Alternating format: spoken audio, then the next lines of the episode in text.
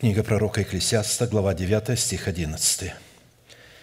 «И обратился я и видел под солнцем, что непроворным достается успешный бег, не храбрым победа, не мудрым хлеб и неуразумных богатства, и неискусным благорасположение, но время и случай для всех их».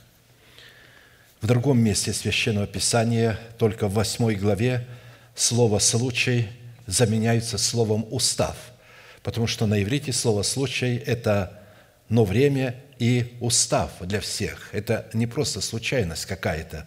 Соблюдающий заповедь не испытает никакого зла. Сердце мудрого знает и время, и устав, потому что для всякой вещи есть свое время и устав, а человеку великое зло от того, что он не знает, что будет и как это будет, и кто скажет ему – эти места как бы дополняют друг друга и объясняют друг друга. Я бы хотел привести на память пять основных принципов для всякой вещи, которые заключены в отведенном для каждого из нас времени и установленному Богом уставу, которые, если и знакомы в каких-либо отдельных частях, но не знакомы и не изучены в своей совокупности до конца – это незнание того, кто мы есть, то есть кем мы являемся для Бога во Христе Иисусе. Незнание того, что у нас есть, что сделал для нас Бог во Христе Иисусе. Незнание того, что мы можем совершить во Христе Иисусе. Незнание того, с чем и как следует бороться. И незнание принципов сотворения богатства и стратегий достижения этого богатства. Многие люди по всему лицу земли находятся в неведении относительно как времени, установленного Богом для каждой вещи под небом, так и устава. И все не подпадают под эти пять основных категорий неведения. Дело в том, что нераскрытый потенциал – это мертвый потенциал. Да, мы обладаем тем же, чем обладает Бог. Он сотворил нас подобными себе – и заложил в нас тот же потенциал, который в нем. Но а, если мы не можем раскрыть этого потенциала и не понимаем, не осознаем, что у нас есть, то это мертвый потенциал. Далее многие остаются нищими, потому что они знают, что у них есть, какое богатство у них есть, заложенное Богом. Подобно возможностям, которые содержались в жезле Моисея, и о которых он не знал – или подобно вдове, имеющей масло в сосуде и муку в катке. Она не знала о возможностях, которые содержались там, как и Моисей не знал о возможностях своего жезла, пока не потерял его. А посему каждый из нас при любых условиях может благотворить Богу, подобно вдове, которая принесла в дар Богу две лепты. Взглянув же, он увидел богатых, клавших дары свои в сокровищницу – Увидел также бедную вдову, положившую туда две лепты, и сказал, «Истинно говорю вам, что эта бедная вдова больше всех положила, ибо все те от избытка своего положили в дар Богу, а она от скудости своей положила все пропитание свое, какое имела». Во-вторых, богатства сотворены Богом и принадлежат Богу – и передаваться эти богатства могут и призваны от родителей к детям или же от правильного отношения детей к своим родителям. Если у детей неправильное отношение к родителям, они не смогут получить богатств, которые сотворил Бог, как духовных, так и материальных. Дети, повинуйтесь своим родителям в Господе, ибо всего требует справедливость, то есть законодательство Божие – «Почитай отца твоего и мать». Это первая заповедь с обетованием. «Да будет тебе благо, и будешь долголетен на земле». То есть это первая заповедь, которая дает обетование не только будущего, но и на земле. Ты будешь долголетен, будет тебе благо, то есть ты будешь здоров, и у тебя будет достаточно средств для обеспечения самого себя, своей семьи. Далее мы должны знать, что можем иметь Духа Божия, благодаря которому мы будем иметь благословение во всех сферах своей жизни. Христос искупил нас от клятвы закона, сделавшись за нас клятвою, ибо написано «проклят всяк, висящий на древе, дабы благословение Авраамова через Христа Иисуса распространилось на язычников, дабы нам получить обещанного Духа верою». Галатам 3, 13, 14. Здесь говорится о том, что любые благословения, которые мы можем получить, то есть мы можем получить только благодаря Духу Святому, который мы получим. Если человек не получил Святого Духа, не принял Святого Духа, то он не может рассчитывать ни на какие благословения Божии. Потому что любое благословение Божие дается Духом Святым. Оно не дается просто а, так. Кто-то должен его оттуда принести. Дух Святой – это личность, которая берет нашу молитву и несет ее к Богу, которая молится вместе с нами, облекает своей силой нашу молитву, возносит ее к Богу и приносит от Бога ответ. Но это при условии, когда Дух Святой принят как Господин и Господь, а не просто, когда мы приняли крещение Святым Духом, полагая, что приняли Святого Духа как Господа и Господина. Мы же, приняв крещение Святым Духом, абсолютно не разумеем, а, вот, кому подчиняться, какое правило, какой порядок в церкви должен быть, кого следует слушать. Мы слушаем всех подряд, из-за чего у нас в голове просто каша. Потому что Христос сказал, «Мои овцы слушают только одного человека, то есть меня и тех, кого я послал, а других не слушают, бегут от другого голоса». Но если чадо Божие а, блуждает на просторах интернета, находит там какие-то а, вот какую-то информацию и использует эту информацию, то не можешь ты, из одного источника не может течь сладкая и горькая вода. Ты будешь пить или из, из просторов интернета, где ты будешь слушать всех подряд проповедников, а также то, что говорят разные проходимцы о чем-либо, и ты будешь им доверять. И э, ты даже возьмешься сам проверять, что это и как это, как будто бы ты профессионал и специалист – Некоторые берут ингредиенты какого-то лекарства и начинают проверять, о, вот этот ингредиент опасен. Посмотрите, вода. Она состоит из двух ингредиентов – водород и кислород. Отдельно водород и кислород – это совершенно как бы несовместимые вещи, но объединяясь вместе, они составляют воду, которую мы можем пить. А отдельно – это разрушительные э, стихии. Водород – это сильнее атомной бомбы.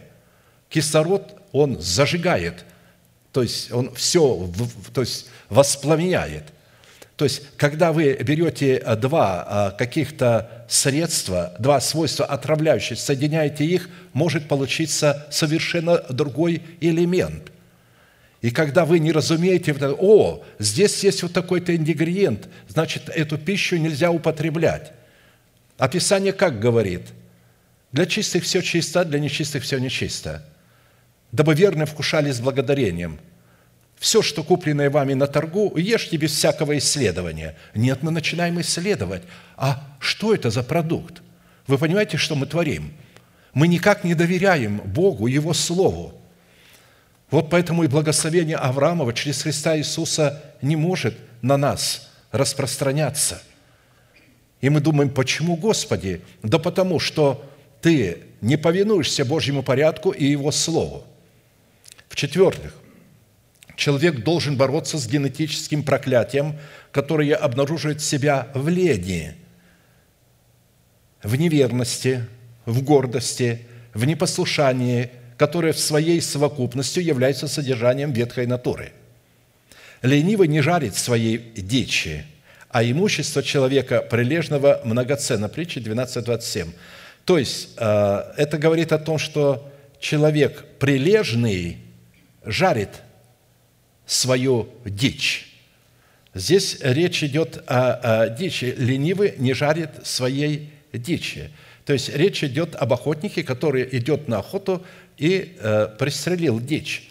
Но чтобы э, ее есть, ее правильно нужно приготовить.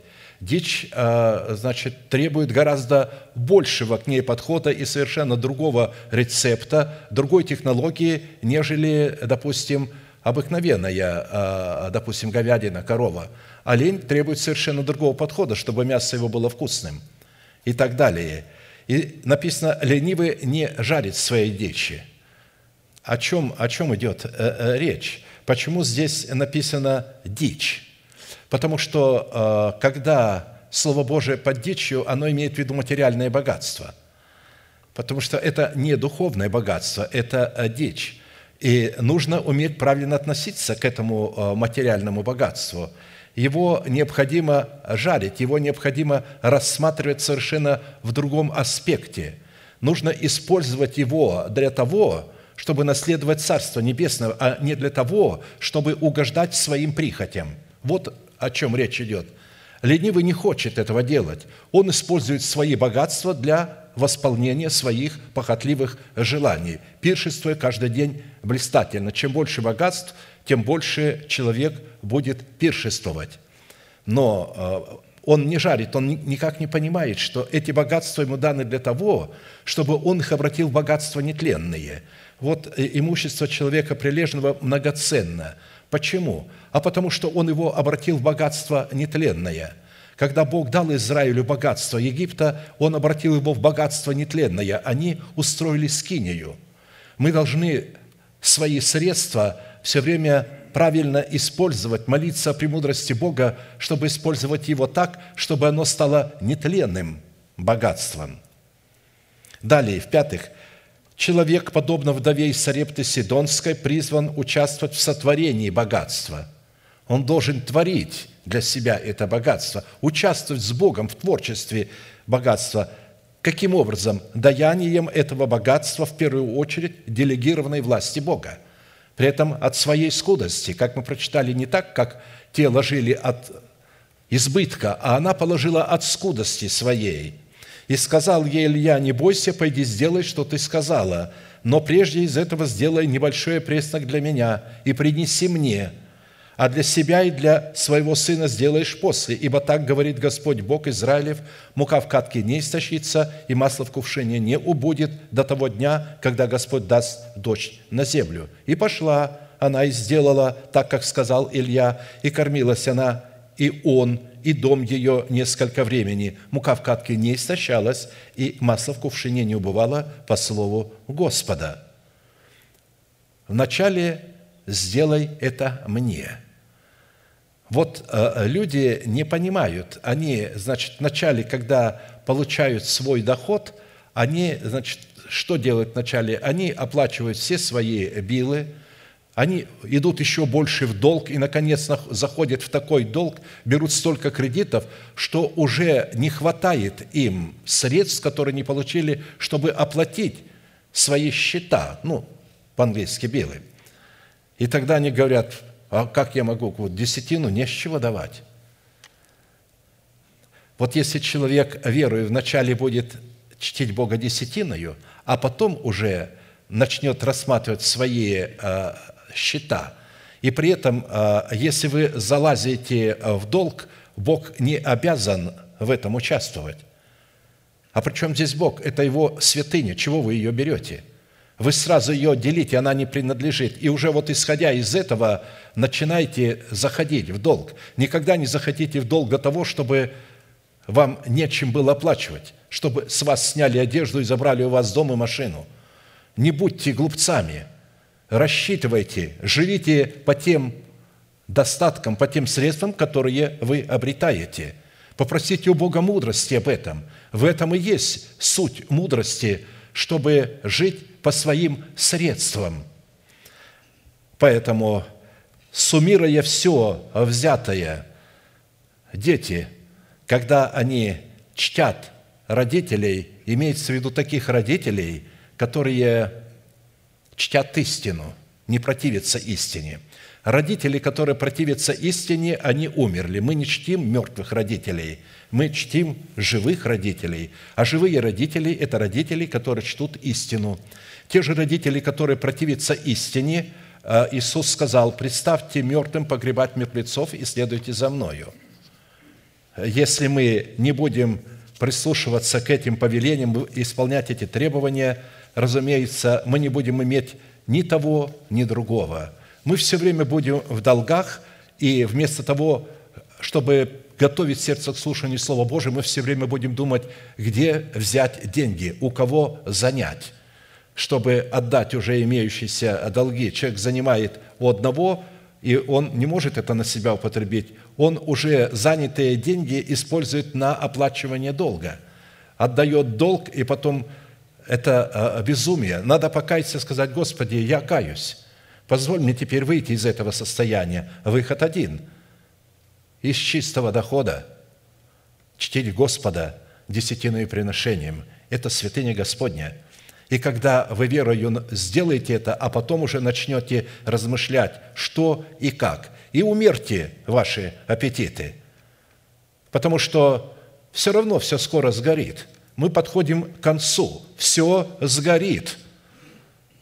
Лучше приготовить себя к вечности и средства, которые мы обретаем, переводить в небесный банк. Мы сейчас будем с вами служить Господу десятинами и приношениями и петь песню «Пред лицом Твоим, Спаситель». Встанем, пожалуйста, и будем служить Богу.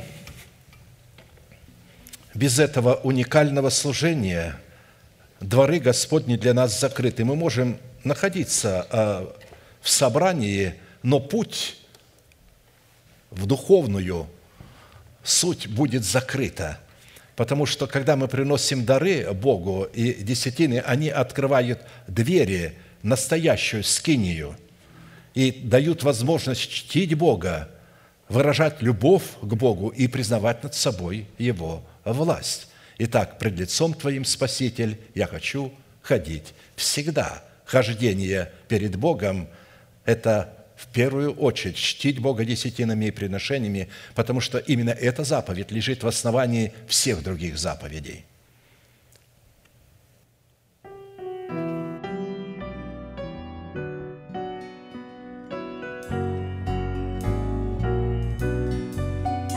Пред лицом Твоим,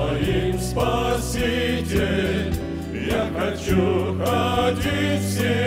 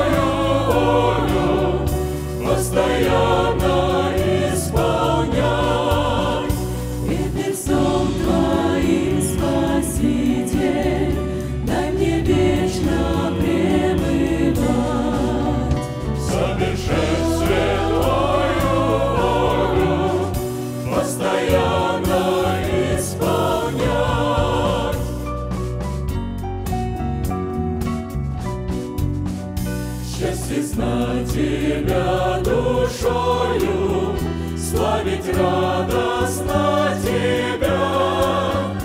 Небо сам Ты мне откроешь, и возьмешь меня туда.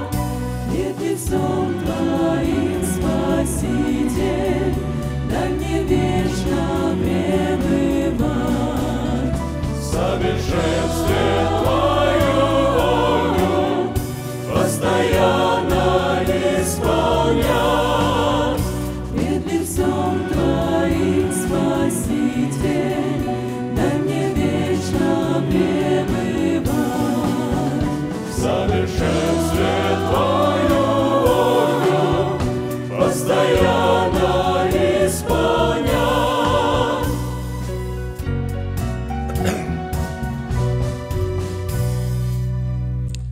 я вновь с удовольствием напомню, что всякий раз, когда народ Божий чтил Господа десятинами и переношениями, то ли в скине Моисеевой, то ли в храме Соломоновом, он обязан был по предписанию Моисея возлагать свои руки на свои приношения. Моисей получил это предписание по откровению от Бога.